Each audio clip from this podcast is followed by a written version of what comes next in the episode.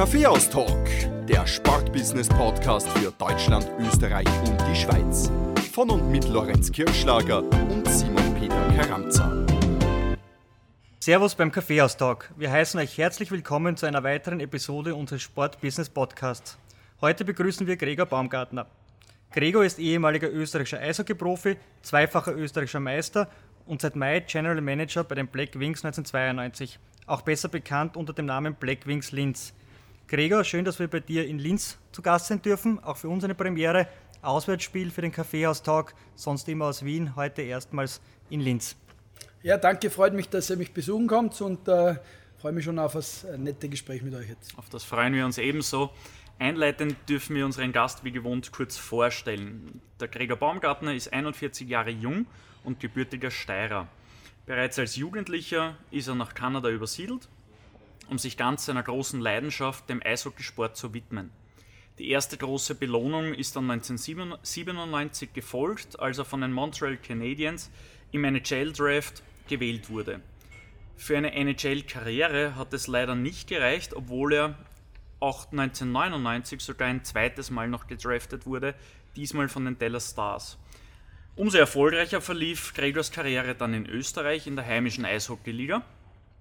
2005 wurde er mit den Capitals zum ersten Mal in der Vereinsgeschichte Meister, mit den Vienna Capitals wohlgemerkt.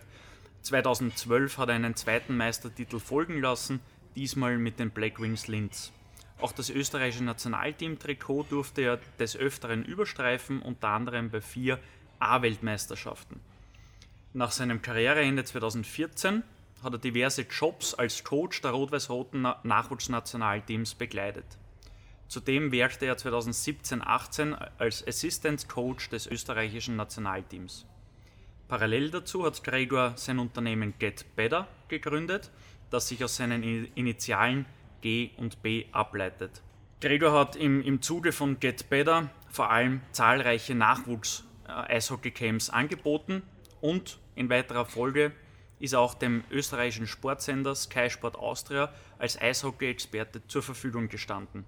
Seit Mai 2020 ist er nun General Manager bei den Black Wings 1992 und in dieser Position begrüßen wir ihn heute auch von meiner Seite nochmal recht herzlich. Gregor, vorneweg beim Kaffeehaus-Talk ist nichts fix, außer die erste Frage. Welcher Kaffee darf es denn sein? Ja, Cappuccino nehme ich oder Kaffee Latte. Also sehr milchlastig, kann man sagen. Richtig, ja, kein voller Kaffeetrinker. Du bist im Alter von 14 Jahren nach Kanada ausgewandert, um alles dem Eishockey unterzuordnen. Erzähl uns doch bitte von deinen Anfangsjahren, vor allem so weit von zu Hause weg. Was waren die größten Herausforderungen und wie ist es dir vor allem in der Schule und im Alltagsleben ergangen? Ich glaube, da muss man dazu sagen, dass ich damals nicht ausgewandert bin mit der Familie, sondern ich bin ja alleine ausgewandert, wurde da von einem damaligen Spielagenten quasi eingeladen, meine Ausbildung in, in Kanada weiterzumachen. Und äh, würde sagen, die größten Herausforderungen waren erstmals diese Trennung von der Familie, sich abzunabeln. Und das Zweite war sicher die Sprachbarrieren, die definitiv vorhanden waren. Ich bin ja nicht äh, in ein englischsprachiges äh, äh englischsprachigen Bereich in Kanada sondern nach Quebec City. Und äh, wie, jeder weiß, dort ist es sehr französischlastig. Das war auch der Fall bei meiner ersten Gastfamilie, die sehr schwach in Englisch waren und mein Französisch natürlich limitiert war auf Zeichensprache und äh, das war, sage ich unter Anführungszeichen, die größte Herausforderung, äh, sich einmal anzupassen. Du hast dich aber trotzdem auch im Eishockey vor allem sehr gut eingelebt, trotz sprachlicher Probleme zu Beginn, wie du gerade geschildert hast. Ähm, du bist nämlich 1997 für deine Leistungen im Nachwuchs-Eishockey mit ähm, ja, einem Los im NHL-Draft 1997 belohnt worden. Dich haben die Montreal Canadiens gezogen. Der Draft Day in Amerika ist immer ein riesiges Ereignis. Also in Österreich gibt es eigentlich diesbezüglich kaum etwas Vergleichbares und wahrscheinlich in ganz Europa nicht. Wie hast du die Tage vor dem Draft, beim Draft und auch die Zeit danach erlebt? Na gut, im, im Eishockey allgemein oder auch wenn man es in Basketball oder Football ist, das, das der, einer der größten Karriereschritte ist einmal diese Möglichkeit zu bekommen, gedraftet zu werden, äh, was ja nichts anderes bedeutet, dass jemand erkennt, dass man Talent in dieser Sportart hat und äh, das öffnet einmal die eine oder andere Tür.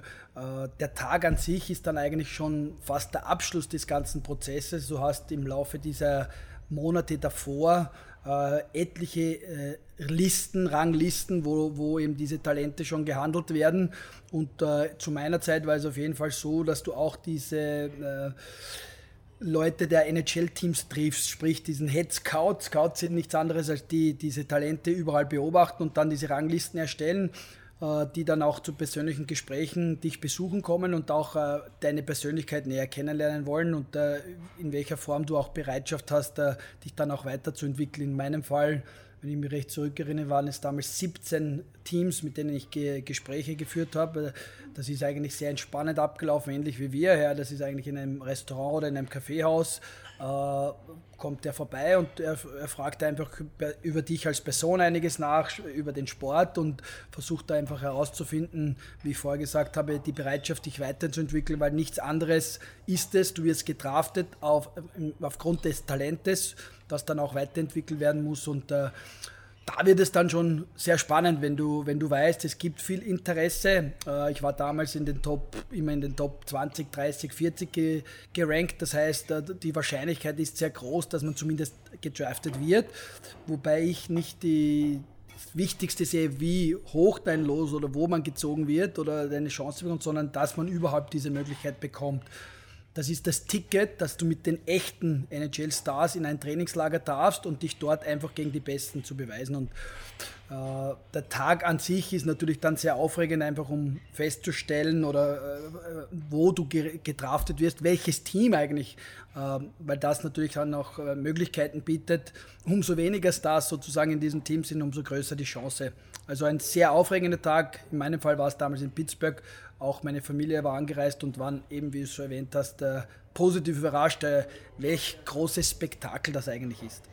Das heißt, äh, du warst mit deiner gesamten Familie auch in der Halle dann und hast den ganzen Tag dort erlebt, weil das ist ja doch immer eine riesige Inszenierung. Bist du auf die Bühne übrigens gebeten worden? Äh, auf die Bühne kommt man nur, wenn die, diese erste Runde, mhm. quasi der erste Durchgang dieser Spieler, äh, die zweite Runde, in dem Fall war ich in der zweiten Runde, also Anfang zweiter Runde, da wirst du dann runtergebeten, du gehst dann äh, zu dem Tisch hin von dem Team, wo du gedraftet worden bist, bekommst dann äh, das Leibchen, äh, äh, und äh, lernst dann einmal erstmal alle kennen und am Abend dann gibt es natürlich diese Draftparty, wo es dann einfach mit anderen Dingen, mit, bei Getränken und schon äh, ans Näher kennenlernen geht.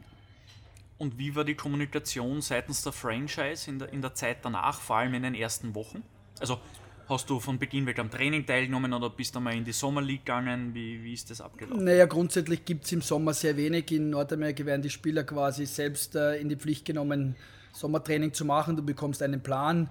Äh, vor diesen Treffs wirst du ja sehr oft schon getestet, gibt es die, die, ganz normalen Fitnesstests. Anhand dieser Fitnesstests bekommst du dann einen Sommerplan, für den du auch selbst zuständig bist. Im Normalfall und in meinem Fall war es auch so, nimmst du dir einen Coach, einen privaten Fitnesscoach, der mit dir dieses Programm durcharbeitet und äh, der erste Schritt in dem Fall ist dann wirklich dieses Camp bei den ein oder anderen Teams gibt es diese Rookie-Camps, das heißt, da kommen alle jungen, gedrafteten, aber auch jungen, unterschriebenen Spieler hin und du kannst, das ist einmal den ersten Vergleich mit deinen direkten Konkurrenten für die Plätze in der NHL.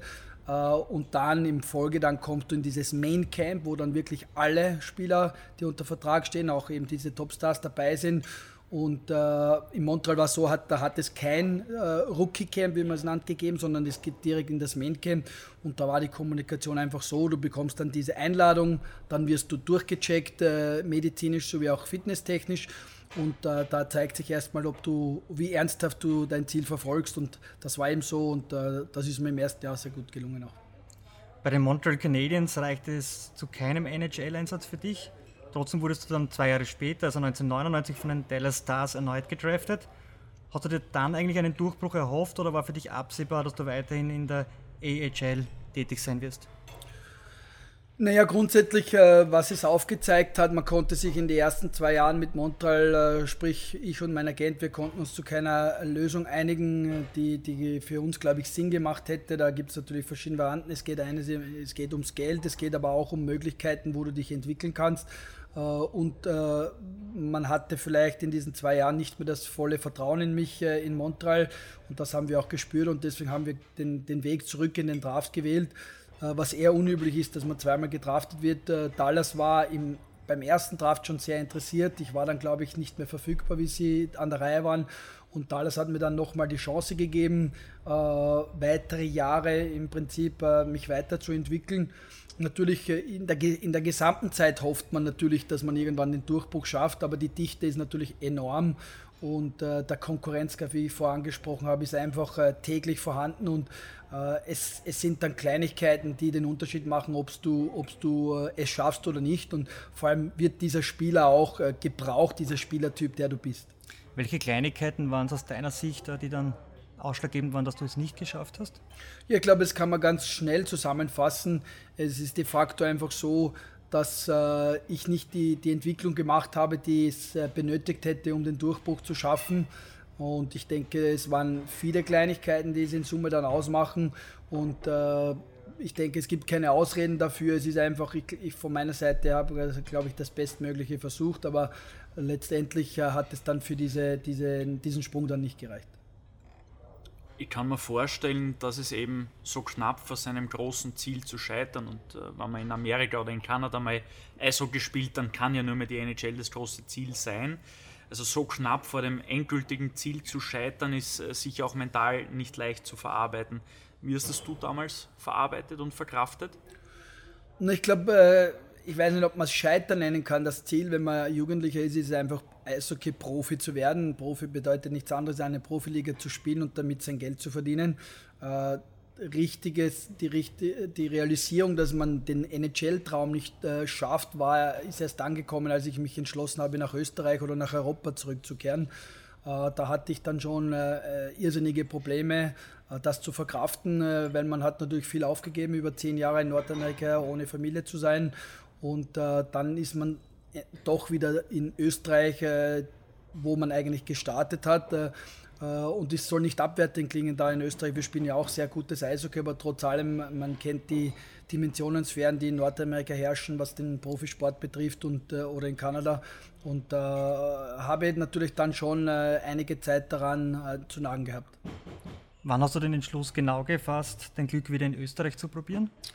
Na, ich war damals, äh, das, ich war in, bei den Edmund Neulers in meinem siebten NHL-Trainingslager da kommt dann irgendwann ein Zeitpunkt, die haben mir zwar einen Vertrag angeboten, da gibt es diese Einwege, Zweiwege, Dreiwege Verträge, Verträge und äh, in dem Fall äh, wollte ich mich einfach nicht mit den unteren Ligen herumschlagen und weiter kämpfen. Ich würde es auch nicht als Aufgeben bezeichnen. Also auf der anderen Seite hat man einen gewissen Zeitraum, wo man mit dem Sport, Profisport Geld verdienen kann. Äh, ich hatte damals natürlich auch schon diese Gedanken, wie lange kann ich noch spielen, war 24 Jahre alt. Man kann sagen, so bis im Eishockey bis 35 ist realistisch auf Top-Niveau zu spielen. Und äh, dann sind Angebote aus Europa gekommen und dann ist es natürlich schwierig, äh, wenn du Angebote hast, die einfach besser sind als das, was in Nordamerika ist. Äh, du bist in meinem Fall ein, ein Österreicher, man kennt auch die, den, das Umfeld in Österreich, natürlich unser Lebensstandard ist sehr gut und, und vor allem dieser Druck ist wahrscheinlich nicht so hoch wie in Nordamerika, wo ständig jemand hinter dir wartet und äh, was ich auch nicht mehr gut verkraftet habe, war damals diese Art von Coaching, die man in Nordamerika betrieben hat. Ich würde sagen, jetzt ist es eh anders, aber äh, diese Mind Games einfach immer wieder mit diesen Menschen zu spielen und äh, in Wahrheit sie einfach als, als, als Ware äh, zu bezeichnen und man wird ja auch herumgeschoben, sei es ein, ein, ein, ein Trade äh, oder man wird auf und ab geschickt. Also äh, der Mensch hatte damals äh, sehr wenig Wertigkeit und äh, irgendwann, glaube ich, man, kommt man an den Punkt an, wo man es satt hat. Rückblickend, welche Erfahrungen und Lernprozesse hast du aus deiner Zeit in Nordamerika für deine weitere Karriere als Spieler, aber auch für deine spätere berufliche Laufbahn mitgenommen? Naja, in Summe glaube ich, würde ich sagen, dass äh, dass es für alle Tätigkeiten, die man, die man angeht, dass man Mut braucht, äh, eine gewisse Risikobereitschaft und dass es grundsätzlich immer machbar ist. Wenn, wenn ich zurückdenke und jetzt oft Kinder oder Familien sehe, wo, wo, die, wo die 14-Jährigen äh, herumlaufen und ich, äh, ich damals den Schritt alleine gewagt habe über den großen Teich, stelle ich mir schon die Frage, wie ich das damals geschafft habe, einfach in einem fremden Land das alles durchzumachen. Auf der anderen Seite hat es mir aber auch aufgezeigt, dass ich mich als Person gut weiterentwickelt kann, habe und, und natürlich auch jetzt äh, nicht vor, vor größeren Herausforderungen nicht zurückschrecke, sondern die einfach angehe.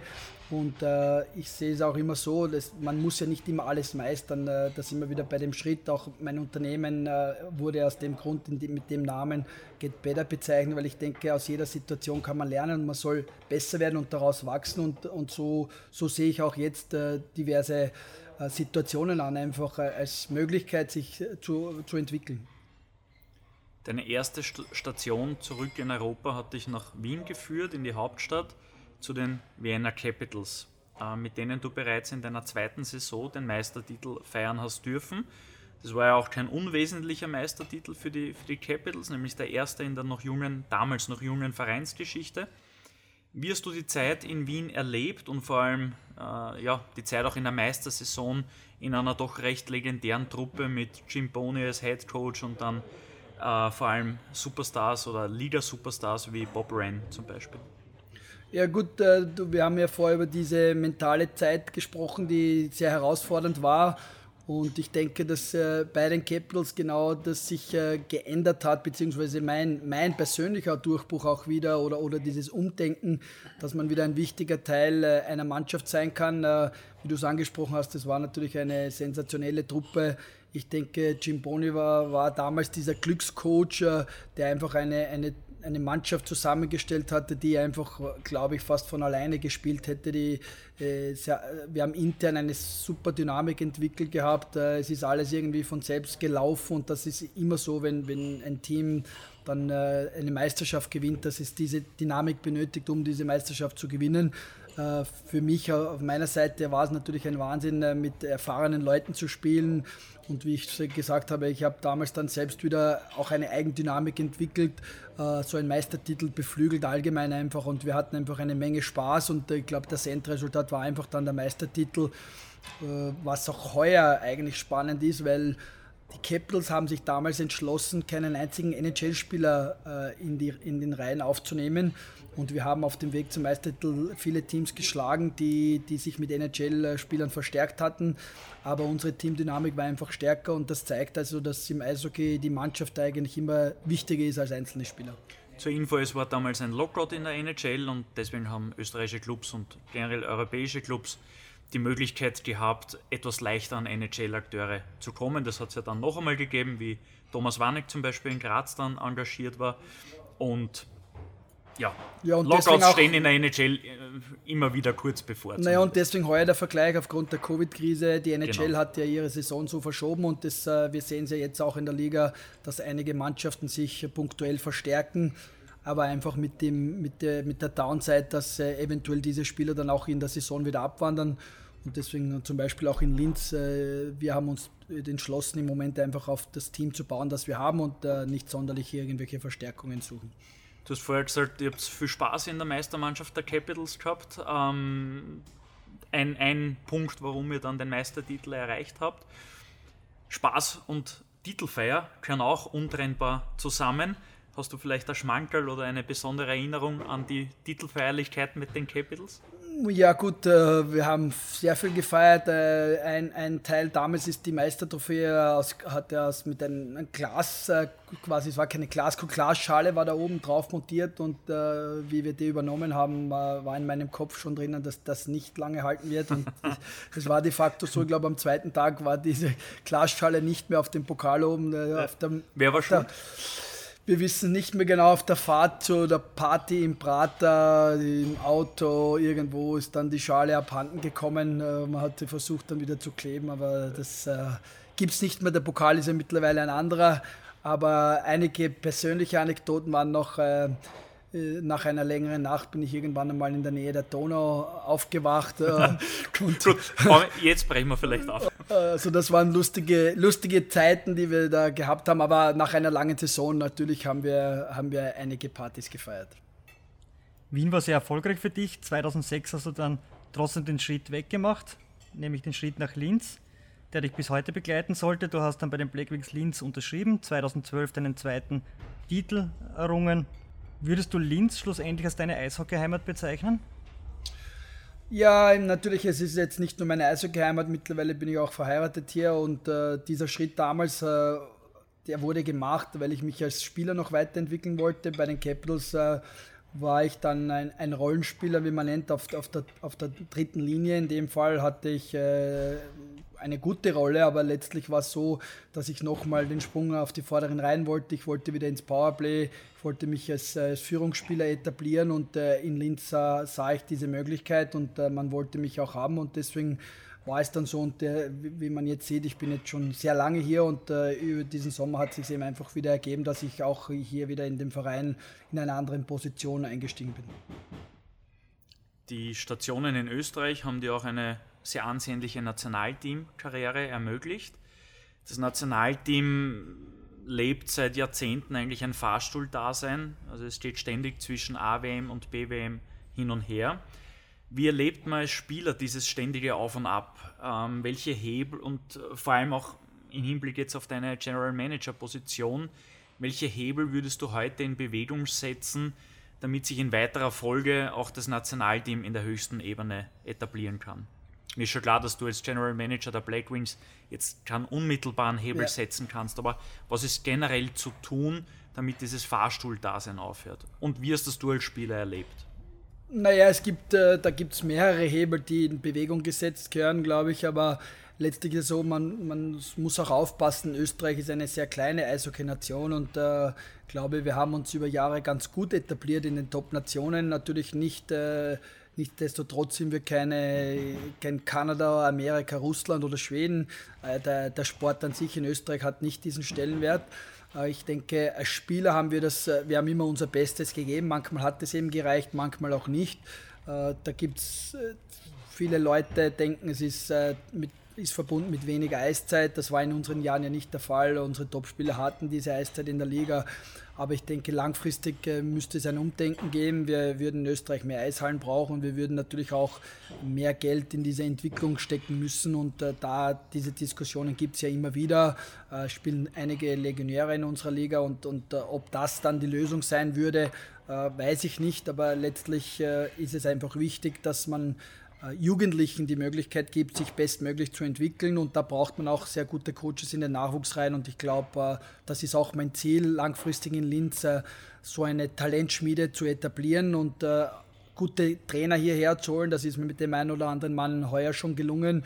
Aber es braucht natürlich auch eine Bereitschaft der Sponsoren und des Präsidiums, diesen Weg zu gehen, der natürlich ein, ein längerer ist, als wenn man sich Spieler kauft.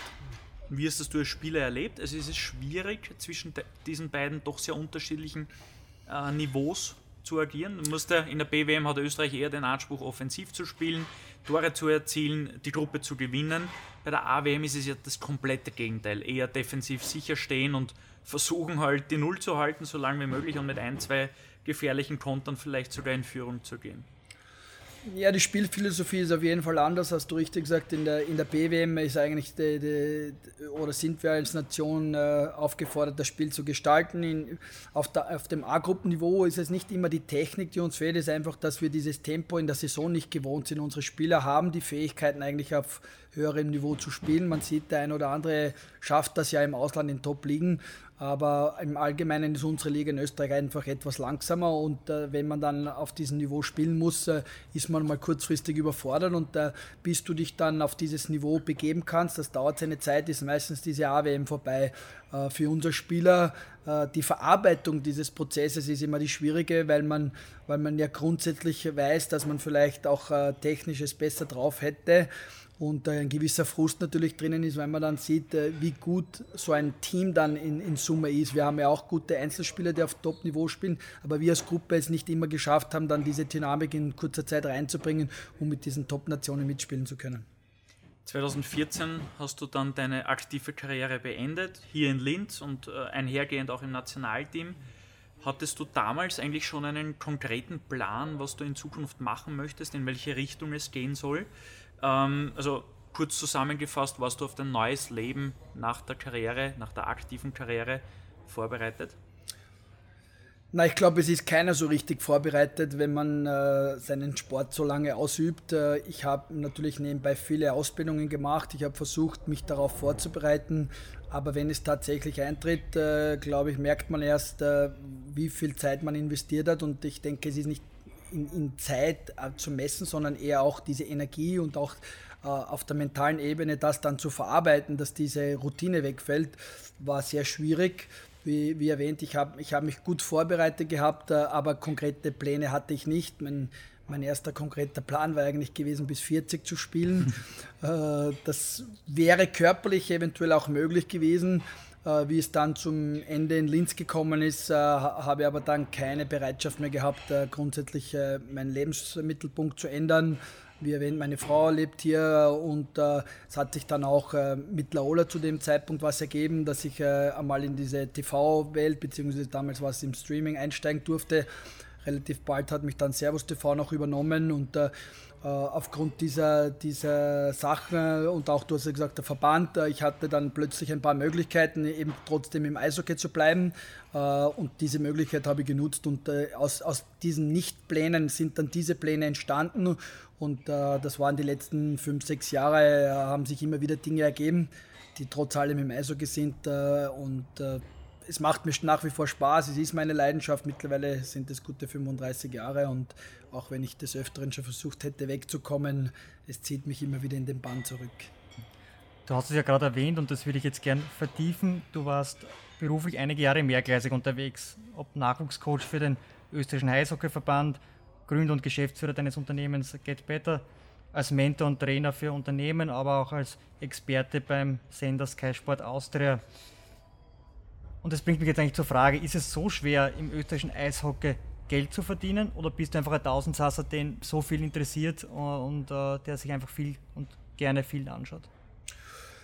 Naja, es ist, äh, du hast einige Dinge erwähnt, die meisten hängen ja trotzdem mit, mit Eishockey zusammen oder in gewissen Rahmen mit Teamdynamiken. Das waren natürlich die Unternehmen, die mich gebeten haben, äh, Vorträge für sie zu machen, äh, die ähnliche Vergleiche wollten zwischen Sport und Wirtschaft. Äh, vor allem auch da wieder um, um, um diese Dynamiken in Unternehmen, vor allem im Vertrieb ist das immer ein großes Thema. Wie kann man Leute motivieren, äh, verschiedene Persönlichkeiten, vor allem wie es im Eishockeysport eben ist. Du hast äh, 20 bis 25 verschiedene Typen im Team.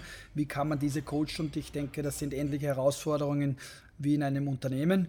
Äh, Eishockey in dem Sinn äh, hat sich auch ähnlich wieder etabliert. Mir geht es immer wieder um Entwicklung.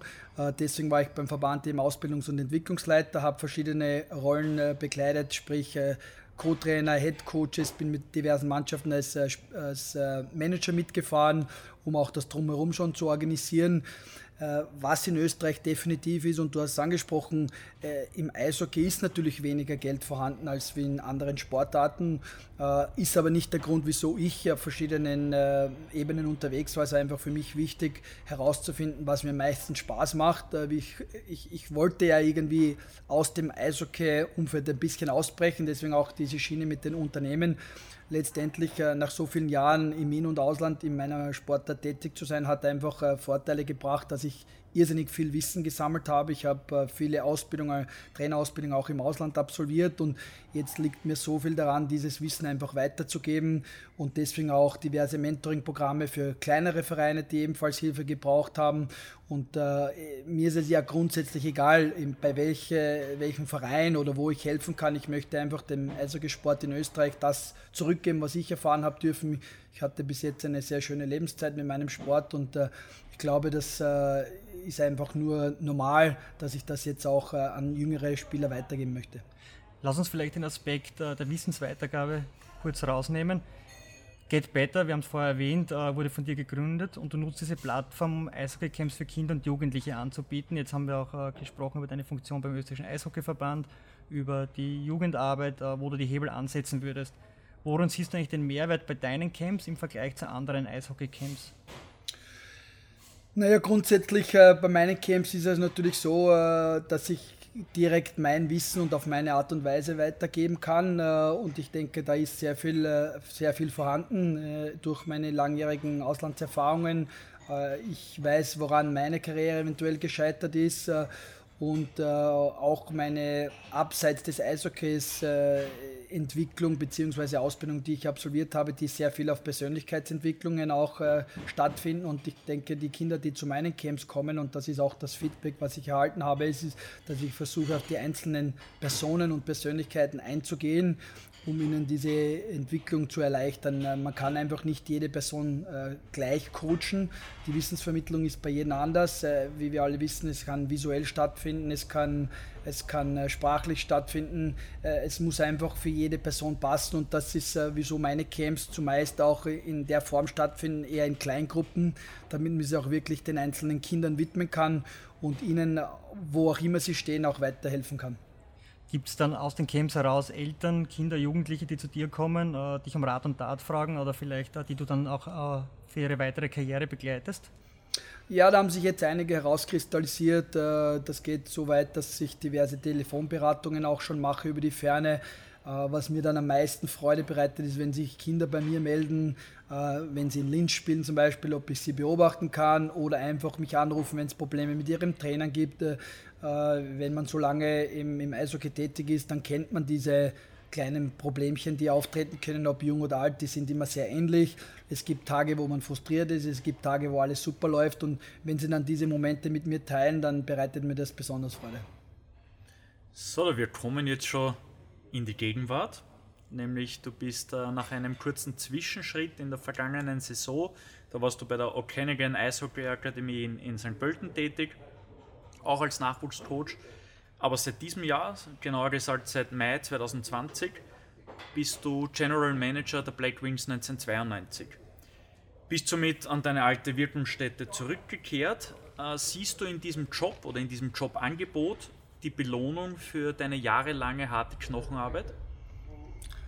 Gut, Belohnung vielleicht äh, wäre übertrieben, äh, weil, weil die Situation äußerst schwierig ist in dieser Saison. Äh, wir haben durch Covid große Herausforderungen.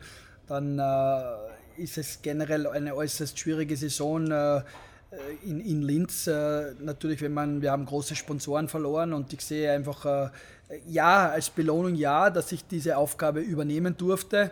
Äh, und auch wieder eine Riesenmöglichkeit, mich weiterzuentwickeln. Aber es ist trotzdem äh, eine sehr herausfordernde Geschichte. Ich denke aber nicht, dass das nur Linz zutrifft. Das ist heuer, alle Vereine sind sehr, sehr gefordert äh, und wir kämpfen alle ums Überleben und sind natürlich angewiesen auf Unterstützung, nicht nur aus öffentlicher Hand, aber auch vor allem von unseren treuen Fans, die uns sofern möglich auch in allen Arten unterstützen sollen.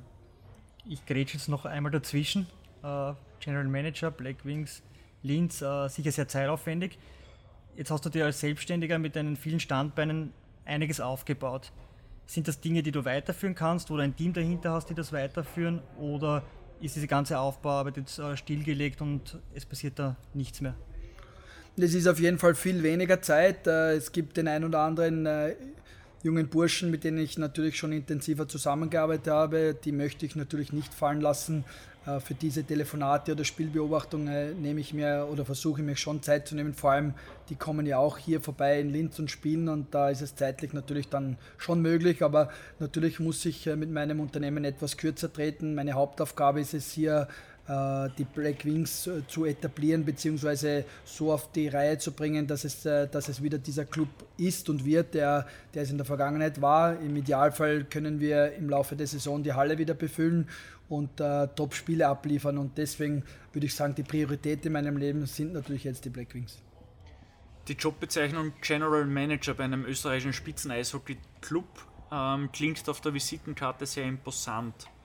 Welches Rüstzeug braucht es aber dafür, ähm, um diesen Job auch wirklich auszuüben? Also wie, wie hast du deine, dein Handwerkzeug sozusagen erlernt? Durch Ausbildungen oder ist es wirklich äh, Learning by Doing? Ja, würde ich schon sagen, glaube ich, dass es Learning by Doing ist. Äh, vor allem, ich, ich, hab, ich habe Ausbildungen absolviert, aber ich glaube, die beste Ausbildung ist wirklich äh, in den letzten Monaten passiert und es wird auch so weitergehen.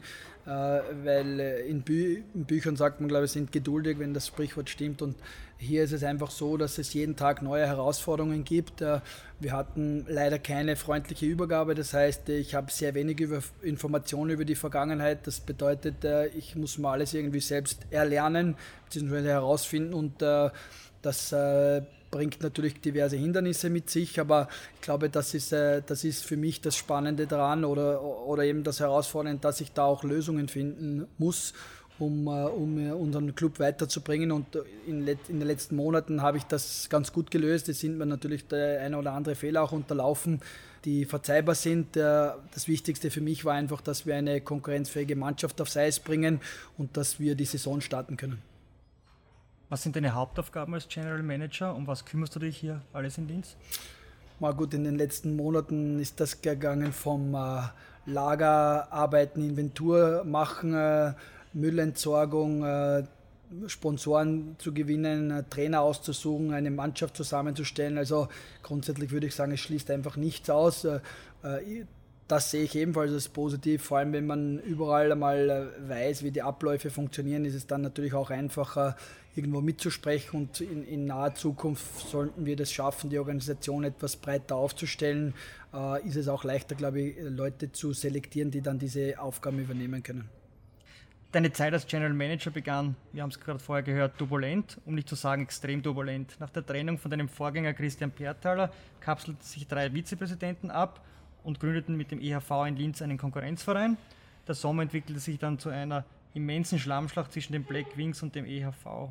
Wie ist es dir in den Monaten ergangen? Ja, ich würde es bezeichnen als eine Achterbahnfahrt. Es gab gute Tage, es gab schlechte Tage, ein ständiges Auf und Ab.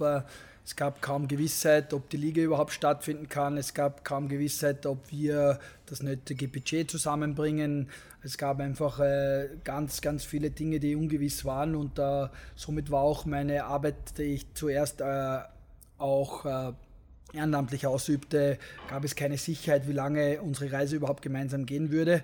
Und äh, deswegen würde ich sagen, eines der größten Herausforderungen in meinem Leben überhaupt hier versuchen, mental vor allem immer so auf diesen, aus diesem Null-Level zu bleiben.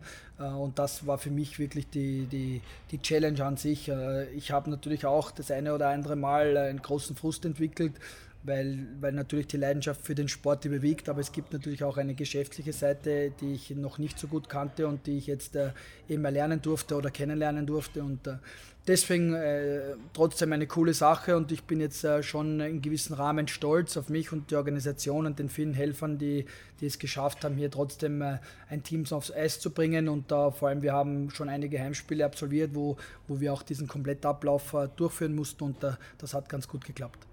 Simon und ich durften das ja aus der Entfernung beobachten. Wie ist es aus deiner Sicht gewesen, äh, medial das ganze Thema in Linz oder in Oberösterreich und welche Rolle hat die Politik dabei gespielt? Ja, ich würde sagen, es ist äh, niemals ideal, wenn, äh, wenn Dinge über die Medien ausgespielt werden. Äh, das ist leider passiert. Äh, ich denke, da, muss man wirklich ein bisschen der Opposition die Schuld geben, in dem Fall dem EV Linz, der der hier versucht hat, äh, Druck auszuüben auf unsere Organisation. Sie wollten sich in Linz als zweiter Club etablieren, beziehungsweise vielleicht sogar die Blackwings eliminieren. Und es war mir nie ganz bewusst, inwiefern die Politik auf, auf dieses Thema Einfluss hatte, aber äh, es schein, augenscheinlich ist es einfach so, dass äh, gewisse Personen auch äh, ihre Ego-Kämpfe austragen wollten und das ist natürlich schade für den Sport. wie ich es erwähnt habe, ich bin leidenschaftlicher Eishockey-Fachmann und äh, das, das hat mir schon wehgetan. Äh, nichtsdestotrotz sind wir jetzt hier und äh, wir haben uns durchgeboxt und werden das auch weiterhin machen. Du hast gesagt, es haben dir gewisse Sache, Sachen wehgetan. Äh, es war sehr turbulent. Man hat oft nicht gewusst, wahrscheinlich, äh, wie soll es weitergehen. Gab es irgendwann den Zeitpunkt für dich, wo du gesagt hast, mir reicht's, ich schmeiße hier alles hin in Linz? Ja, das war des Öfteren der Fall. Äh, ich habe auch versucht, auch mit dem Bürgermeister zu sprechen, was ich auch getan habe. Es waren dann einfach, wo man an Grenzen gestoßen ist, wo man gehofft hatte, dass es Unterstützung geben würde, die dann ausgeblieben ist. Äh, oftmals haben wir gedacht, es ist, es ist nicht machbar, das Ganze umzusetzen. Der Gegenwind war einfach sehr stark, vor allem wenn du mächtige Personen aus der Wirtschaft hast, die plötzlich den Verein nicht mehr unterstützen wollen auch in dieser schwierigen Zeit äh, mit Covid war es klar, dass auch andere Sponsoren aussteigen werden, die einfach äh, durch ihre Kurzarbeitsmöglichkeiten dann äh, nicht mehr gegeben sind, dass sie einfach Geld in einem Eishockeysport geben, vor allem Sponsoring. Das kommt nicht gut an und da waren dann diese Momente dabei, wo man einfach kein Ende sieht und, und die Hoffnung fast aufgibt. Aber wie ich erwähnt hatte, über meine ganzen Jahre und diese, habe ich diesen Mut entwickelt, eben einfach weiterzumachen, auch damals mit 14, wenn ich zurückdenke, was, äh, wo ich da ins Ungewisse gereist bin und das ist ebenfalls ähnlich hier gewesen. Man weiß einfach nicht, wo es hingeht und vielleicht äh, rückblickend zu sagen, damals, äh, wer weiß, wäre ich mit 24 nicht nach Österreich zurückgegangen und hätte den einfachen Weg gewählt. Vielleicht hätte ich auch äh, in meiner Karriere noch den Durchbruch schaffen können und äh, diese Möglichkeit will ich einfach jetzt nicht mehr auslassen, dass man einfach bis ans Ende geht und einfach kämpft und schaut, ob, ob es möglich ist, äh, diese Ziele zu erreichen. Und äh, da stehen wir heute und jetzt und äh, ich denke jetzt einfach äh, nicht mehr daran aufzugeben, sondern wir werden einfach uns weiter bemühen. Vor allem ist es wichtig, dass alle Eishockey-Clubs in Österreich die Saison überleben und da zählt Linz ebenso dazu wie alle anderen. Du hast die Coronavirus-Pandemie und die daraus resultierenden wirtschaftlichen Herausforderungen bereits mehrfach erwähnt. Die Black Wings gelten grundsätzlich seit jeher als äh, wirtschaftlich sehr stabiler Club. Wie hat sich trotzdem die Krise auf euch ausgewirkt, also in wirtschaftlicher Hinsicht? Und um es vielleicht gleich konkret anzusprechen, auf wie viel Prozent des Budgets müsst ihr heuer verzichten? Also ich würde sagen, wir werden sicher äh, um die 50 Prozent verzichten müssen. Äh, wie gesagt, sehr schwierig. Äh, wir wissen, diese variable Zuschauer, die wir einfach überhaupt nicht kalkulieren können, äh, sollte diese Variable noch schlechter werden oder, oder in diesem Ausmaß bleiben, wie es jetzt ist. Bei uns sind 1500 Zuschauer gerade erlaubt. Äh, dann, dann wird es vielleicht sogar unter diese 50%-Marke gehen und da wissen wir alle, dass das sehr kritisch ist. Äh, wichtig war vor allem, dass wir heuer bei den Spielereinkäufen einsparen konnten, beziehungsweise auch mussten. Aber der Markt war natürlich auch viel besser für die Teams, äh, da es einige Spieler in Nordamerika gegeben hat, die äh, auf Jobsuche sind. Einige Ligen wurden überhaupt total gestrichen. Das heißt, der Spielermarkt war etwas übersättigt und da konnten wir schon natürlich Einsparungen machen.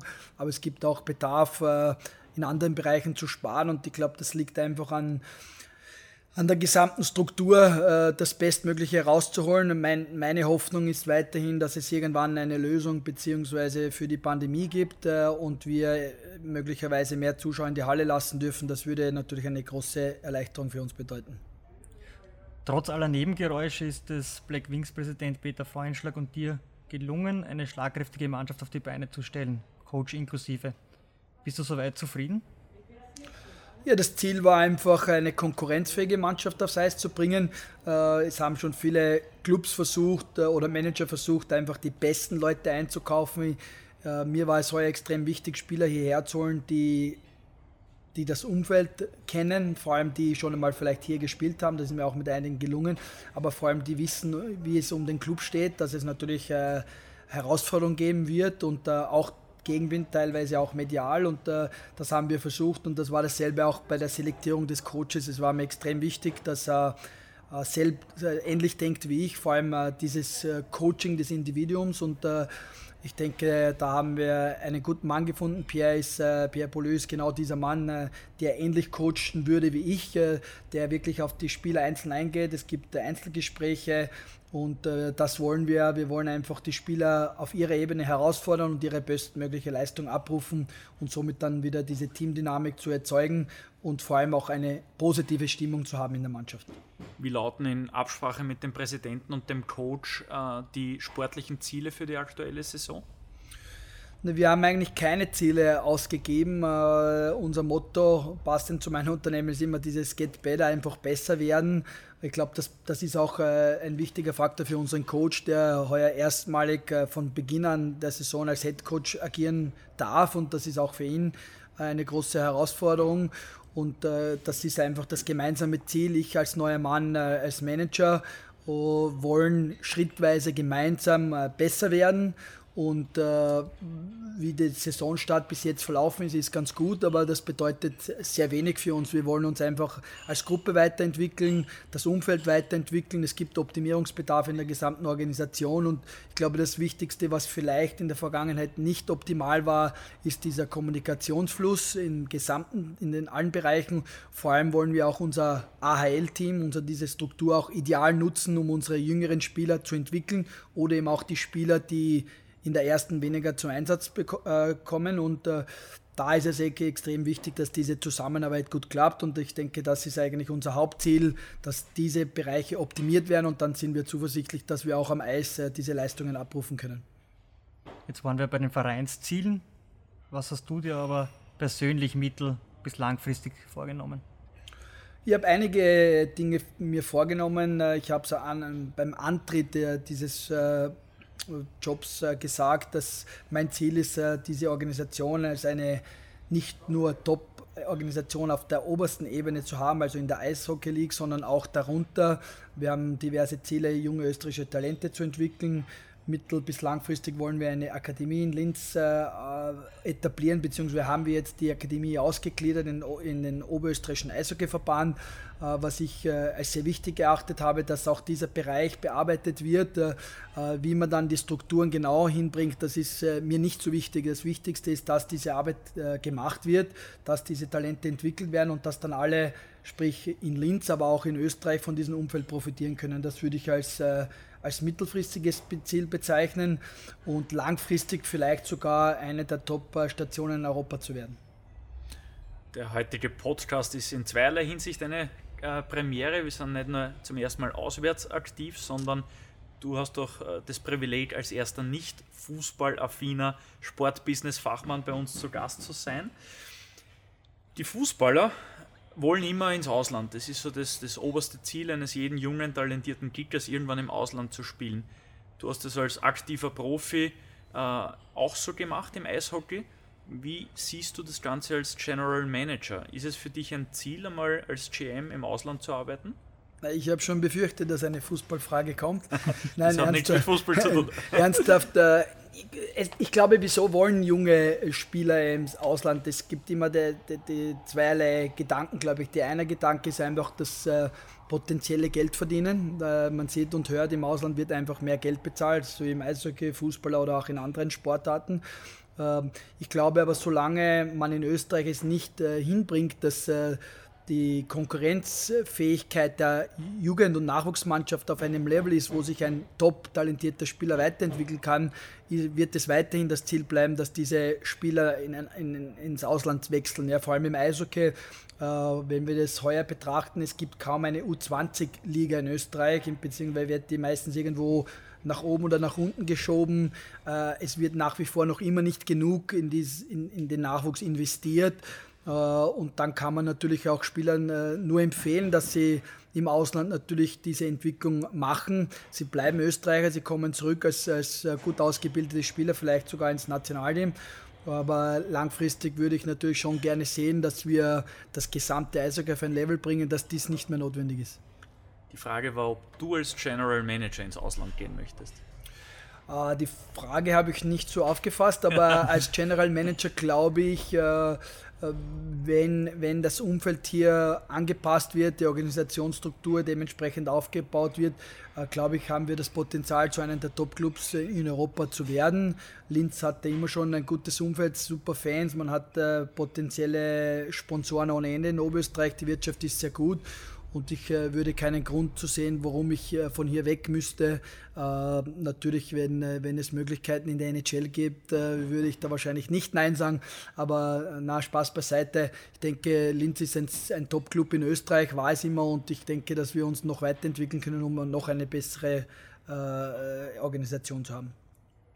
Wir haben uns im Vorfeld des Podcasts ja ausgetauscht und du hast mir erzählt, du arbeitest derzeit 16 bis 17 Stunden pro Tag. Jetzt sei diese doch etwas private Frage erlaubt. Wie geht sich das aus? Du bist Ehemann, Familienvater. Wie kriegt man einen 16-, 17-Stunden-Job mit der Familie unter einen Hut? Das kriegt man nicht unter einen Hut. Äh, ich habe eine sehr verständnisvolle Frau, die, die äh, von Anfang an gewusst hat, äh, auf was wir uns darauf einlassen. Meine Tochter sehe ich im Moment sehr wenig, das tut ein bisschen weh. Die natürlich jetzt, die wird im November 5 da möchte ich natürlich schon mehr Zeit verbringen. Was man natürlich äh, daraus lernen muss, ist, dass man dann, wenn man da ist und äh, diese Qualitätszeit einfach optimiert und verbessert und dann wirklich konsequent auch wirklich Dinge unternimmt mit ihnen. Das ist mir im Moment ganz gut gelungen, obwohl in den letzten Wochen waren sie eher sieben Tage Woche und versuche dann äh, vor allem am Wochenende vielleicht den Vormittag rauszunehmen, um, um äh, Zeit mit meiner Tochter zu verbringen. Im Sommer haben, haben wir das mit kleinen Radtouren gemacht oder Spaziergängen. Und ich glaube, dass auch hier die Kommunikation sehr wichtig ist, dass man einfach das Gefühl vermittelt, dass man trotz allem, wenn man weniger da ist, äh, dann, wenn man da ist, 100% da ist. Im Kaffeeaustausch geht es uns auch immer darum, einen Blick in die Zukunft zu werfen, Entwicklungen, Trends, Tipps in der Branche zu erfragen bei den Experten, die wir am Tisch haben. Lass uns also einen Blick in die Zukunft werfen. Was muss ein moderner General Manager aus deiner Sicht in den nächsten drei bis fünf Jahren alles beherrschen? Im Idealfall alles, ja. Da, da komme ich wieder zurück auf das, was ich heuer machen durfte, ist einfach die komplette Organisation kennenzulernen. Äh, das ist so ähnlich wie, wie diese Sendung im Fernsehen, wo sich der Chef quasi verkleidet und äh, dann im Betrieb äh, irgendwo herumschnüffelt. Äh, das darf ich sagen, das habe ich heuer gemacht, äh, unbewussterweise, weil wir einfach Zeit hatten und äh, wenig, wenig Leute hier waren. Und ich glaube, das ist einfach das Ziel, im Idealfall ein General Manager, da habe ich schon einen riesen Vorteil, da ich selbst Spieler war, ich war auch Trainer. Das heißt, diese Bereiche kann ich gut abdecken. Jetzt gilt es natürlich auch noch, die wirtschaftlichen Aspekte kennenzulernen äh, im Allgemeinen und was, was es noch dazu bedarf, einen, einen Top-Club zu etablieren. Das äh, ist, sollte das Ziel eines jeden Managers, glaube ich, sein, einfach seine Organisation von A bis Z zu kennen. Eine ganz spezielle Frage für unsere Hörer. Welche Tipps hast du für sie bereit, äh, damit auch sie ihre beruflichen Träume im Sportbusiness verwirklichen können? Ich glaube, es bedarf einfach einer konsequenten Umsetzung seiner Ziele. Äh, wie, wie wir es hier erlebt haben, diese Achterbahnfahrten äh, sind okay, aber man darf sich einfach nicht aus der Bahn werfen lassen. Und auch wenn Situationen augenscheinlich oft als aussichtslos gelten, einfach konsequent seinen Weg zu verfolgen und weiterzumachen. Äh, ich glaube, das gilt aber nicht nur für Sport, das gilt aber auch in der Wirtschaft, dass man einfach äh, klare Ziele hat, dann sich einen, einen Plan erstellt, äh, wie man dorthin kommt und ihn einfach konsequent umzusetzen, dann, dann ist das realistisch möglich und wichtig ist, dass man sich einfach von seinem Weg nicht abbringen lässt. Nach dem Blick in die Zukunft noch ein Blick in den Rückspiegel. Welche Personen haben dich bisher am meisten geprägt, also in deiner Sport-Business-Laufbahn? Uh, für mich war es damals in der Capitals-Zeit, eben im Jahr 2004, 2005, wo wir äh, mit den Caps einen äh, Christopher Hamilton hatten, äh, der Inner Performance, so heißt auch sein Unternehmen, gemacht, also uns betreut oder gecoacht hat. Der hat mir eigentlich das meiste beigebracht für die Lebensschule, eben genau, was ich eben vorangesprochen habe, in den mentalen Aspekten zu arbeiten, aber nicht, wie man es vielleicht kennt von einem, ich würde ihn auch nicht als Mentalcoach bezeichnen, äh, war eher so ein Life-Coach. Äh, ich habe sehr viel Zeit mit ihm verbringen dürfen. Wir haben im selben Hotel gewohnt. Ich habe damals in Wien in einem Hotel gewohnt und nicht in einer Vereinswohnung. Vermischung mit Bundesheer auf jeden Fall.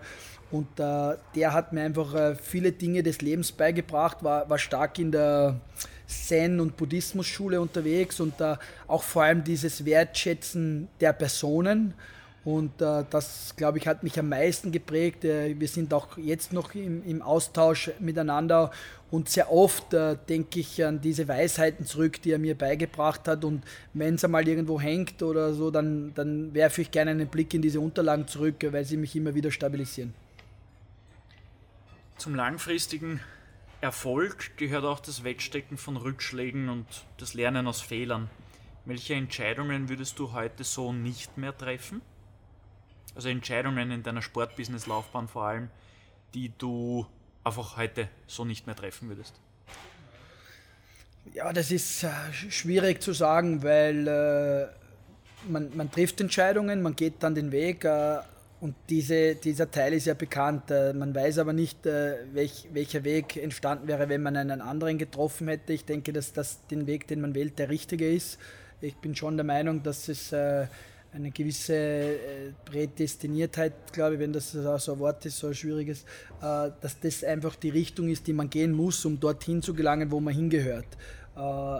Wir haben das, den, diesen Life-Coach angesprochen. Das habe ich auch damals auf meinen Stöcken immer oben gehabt als Abkürzung Trust in Life. Also vertraue dem Leben. Der Weg wird, wird der richtige sein.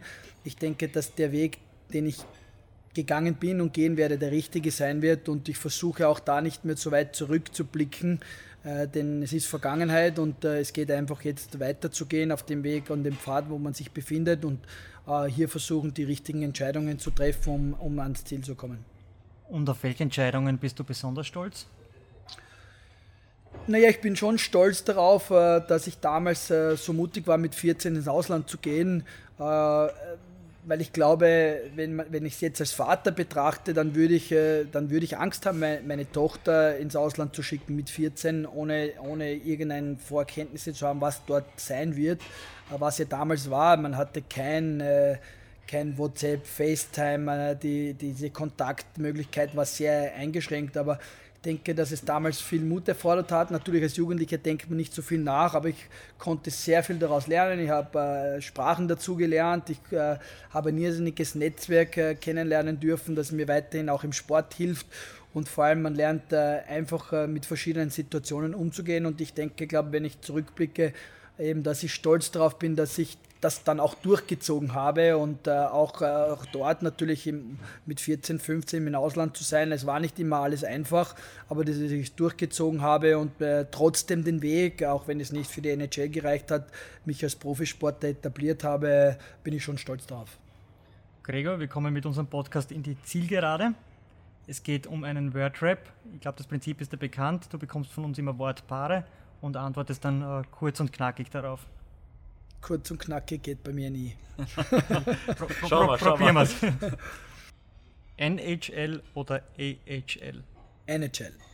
1 zu 0 oder 8 zu 7? Wir sprechen hier von einem Sieg. Für mich 8 zu 7. Dallas oder Montreal? Montreal. Steiermark oder Oberösterreich? Kärnten. okay. Wiener Schnitzel oder Burger? Burger. Eishackler oder Feinmotoriker? Eishackler. Team Canada oder Team USA? Team Canada. Etwas Musikalisches? Helene Fischer oder Andrea Berg? Helene Fischer. Und zum Abschluss Kaffee oder Tee? Puh, das ist schwierig. Tee. Gregor, das ist ein Schlusswort, taugt uns nicht ganz, aber perfekt ist es trotzdem. Ähm, das war Absicht. herzlichen Dank für deine Zeit, für deine Bereitschaft, für die interessanten und unterhaltsamen Geschichten und alles Gute für die laufende Saison und vielleicht schon bis bald beim Kaffeeaustausch. Danke. Kaffeeaustalk, der Sportbusiness-Podcast für Deutschland, Österreich und die Schweiz von und mit Lorenz Kirschlager und Simon Peter Karamza.